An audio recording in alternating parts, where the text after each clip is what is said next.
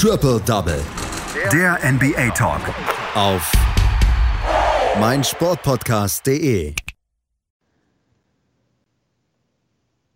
Die Phoenix Suns gewinnen gegen die Boston Celtics, die nur Backsteine werfen. Und die Aaron Fox ist für die Sacramento Kings der entscheidende Mann im Sieg gegen die LA Clippers. Das sind so ein bisschen die Hauptschlagzeilen der letzten Nacht. Der Sonntag, der, ja, wo die NBA so nur die zweite oder dritte Geige gespielt hat, weil gestern halt der Super Bowl war und ähm, weil die Spiele dann an den Rand gelegt worden sind, also nichts mit dem Super Bowl zu tun hatten.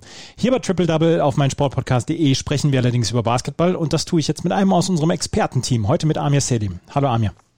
Hallo Andreas. Ja, äh, die NBA hat gestern die zweite Geige gespielt. Das war halt alles komplett im Sinne von Tom Brady gestern. Ne?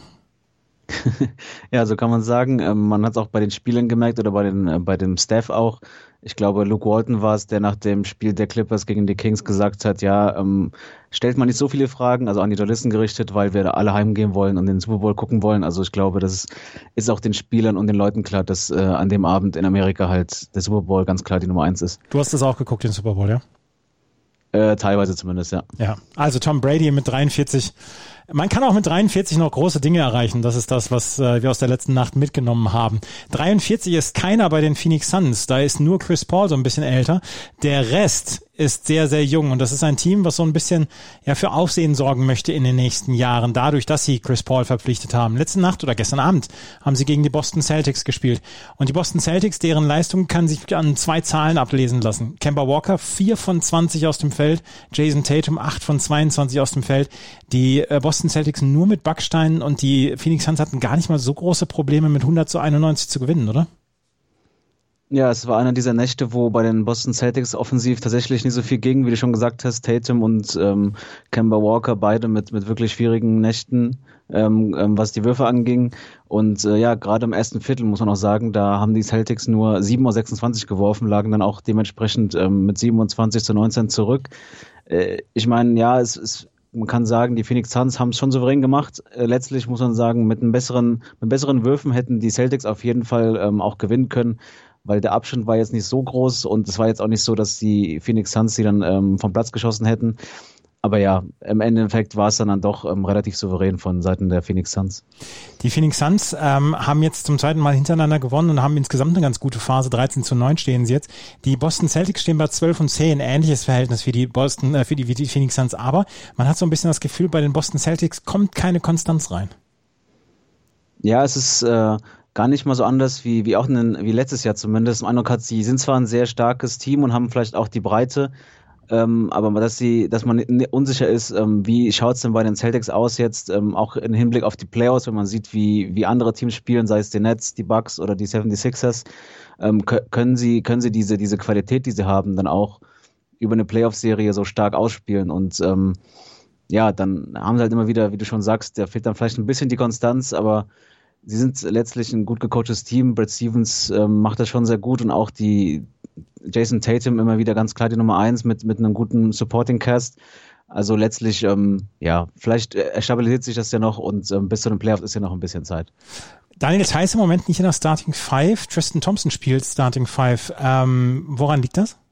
Ja, Daniel Theiss ähm, hatte zuletzt Probleme ähm, gegen die Clippers. Die zweite Halbzeit nicht gespielt ähm, am, hatte Schmerzen am Knie, war aber trotzdem jetzt nicht als verletzt gelistet. Ähm, scheint also jetzt nichts dramatisch zu sein. Er hat auch ähm, in dieser Nacht 35 Minuten gespielt, also vielleicht war es auch, vielleicht war es auch nur eine Vorsichtsmaßnahme. Ähm, ja, letztlich hat er halt, wie schon gesagt, 35 Minuten gespielt. Tristan Thompson 21. Ähm, ja, er ist eigentlich ähm, noch ein flexiblerer Spieler, ähm, was es angeht. Ähm, gerade weil er einfach auch noch ähm, ja, besser werfen kann als Thompson, der jetzt ein klassischer, klassischer ähm, Frontcourt-Spieler ist, der halt vor allem in der Zone aktiv ist. Ja, deswegen mal sehen, ob er dann an den nächsten Spielern wieder startet. Also keine Degradierung, sondern wahrscheinlich nur eine Vorsichtsmaßnahme.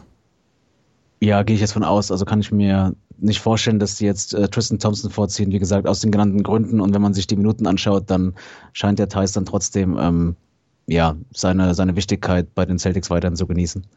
Daniel Theiss hat insgesamt ähm, also in der letzten Nacht, du hast es gesagt, 35 Minuten gespielt, 12 Punkte hat er gemacht, 6 Rebounds hat er geholt. Und die Phoenix Suns haben trotzdem dieses Spiel gewonnen mit 100 zu 91 und stehen jetzt in der Tabelle in der Western Conference auf Platz 4 im Moment mit 13 Siegen und 9 Niederlagen. Wer im Moment sehr, sehr, sehr, sehr viel ja, Land aufholt, das sind die Sacramento Kings.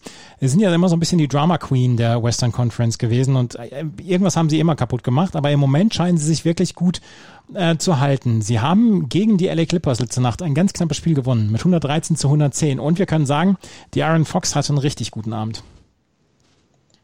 Ja, definitiv. Er hat 36 Punkte aufgelegt, dazu sieben Assists.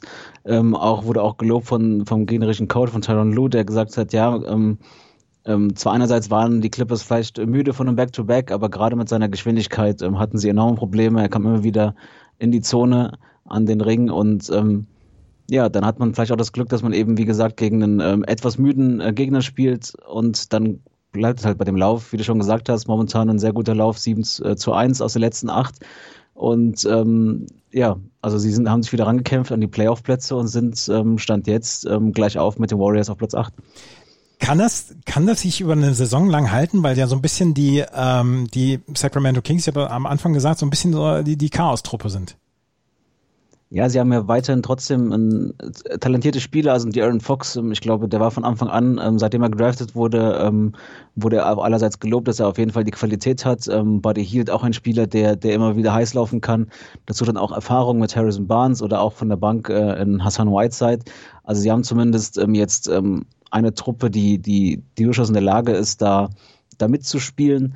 Ähm, die Aaron Fox hat selbst nach dem Spiel gesagt, ähm, offensiv war das sowieso nicht ein Problem bei denen, aber auf die Defense und ähm, zumindest gegen die Clippers haben sie es jetzt mal geschafft, dass sie da ähm, ähm, ja, gut verteidigt haben, auch nur, nur vier Turnover hatten. Ähm, ich glaube, dann, dann ist es, das macht es auf jeden Fall einfacher für sie und ja, der, der Lauf beschädigt ja zumindest, dass sie momentan ja, auf jeden Fall eine, eine schlagfertige Truppe haben.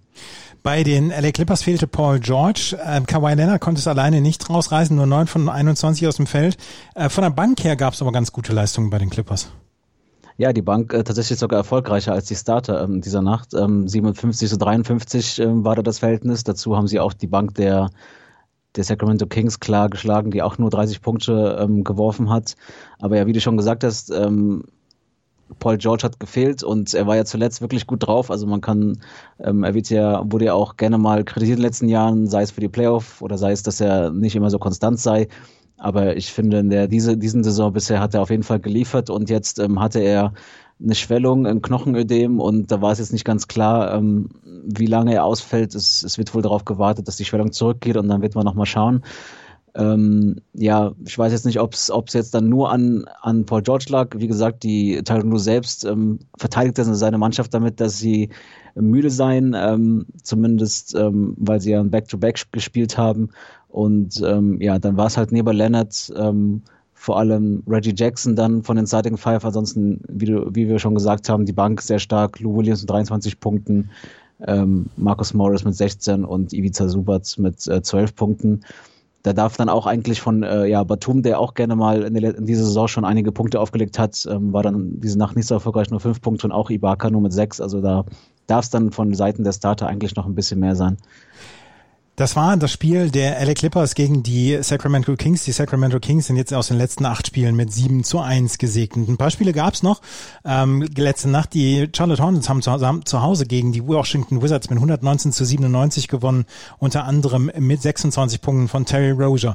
Die Indiana Pacers haben verloren gegen die Utah Jazz mit 95 zu 103. Die Utah Jazz damit mit der besten Bilanz in der gesamten Liga mit 19 Siegen und 5 Niederlagen, 27 Punkte, 9 Rebounds und 11 Assists für die Utah Jazz. Die New York Knicks verlieren gegen die Miami Heat mit 103 zu 109. Ähm, Julius Randle zwar mit 26 Punkten und 13 Rebounds, aber Bam Adebayo für Miami mit 24 und 11 äh, erfolgreich. Da gab es jetzt gestern einen Trade. Derrick Rose kommt zurück in die alte Heimat der New York Knicks. Tom Thibodeau nimmt ihn wieder unter seine Fittiche. Kann das für die New York Knicks oder ist das für die New York Knicks eine große Verstärkung? Ja, ich denke schon, dass, dass sie es davon erhoffen. Ähm, sie haben äh, Dennis Smith Jr. getradet, der jetzt, ähm, ja, nachdem er ja ein Lottery-Pick war, jetzt nicht wirklich ähm, das gebracht hat, was man vielleicht äh, damals von ihm erwartet hat. Und ähm, ja, Tom Thibodeau und äh, Derrick Rose kennen sich ja seit den Chicago-Zeiten. Also ich glaube schon, dass da was dahinter ist. Und äh, man darf gespannt sein, weil die bis dato lief es ja ganz gut für die Knicks. Sie sind jetzt im Playoff-Rennen, was vielleicht nicht jeder erwartet hätte. Und ich glaube, da kann so ein erfahrener Spieler wie Derrick Rose definitiv nochmal ähm, der Faktor sein. Die New York Knicks verlieren aber trotzdem dieses Spiel dann gegen die Miami Heat. Und dann haben wir ein Spiel noch gehabt, was äh, verlegt worden ist, die Charlotte Hornets gegen die Portland Trailblazers. Das ist nicht, weil oder konnte nicht gespielt werden. Gestern Charlotte Hornets haben dafür dann gegen die Washington Wizards gespielt. Das waren die Spiele vom Sonntag, das waren die Spiele vom Super Bowl Sonntag, die ja nicht so richtig viel Aufmerksamkeit bekommen haben. Aber es gab einige wirklich interessante Matches gestern und über die haben wir jetzt gesprochen. Das war Amir Sede mit seinen Einschätzungen zu die, eben diesen Spielen. Danke, Amir. Danke auch, Andreas. Schatz, ich bin neu verliebt. Was? Da drüben. Das ist er. Aber das ist ein Auto. Ja, eben. Mit ihm habe ich alles richtig gemacht. Wunschauto einfach kaufen, verkaufen oder leasen. Bei Autoscout24. Alles richtig gemacht. Triple Double. Der NBA Talk. Auf meinsportpodcast.de. Schatz, ich bin neu verliebt. Was? Drüben. Das ist er. Aber das ist ein Auto. Ja, eben. Mit ihm habe ich alles richtig gemacht. Wunschauto einfach kaufen, verkaufen oder leasen. Bei Autoscout24. Alles richtig gemacht.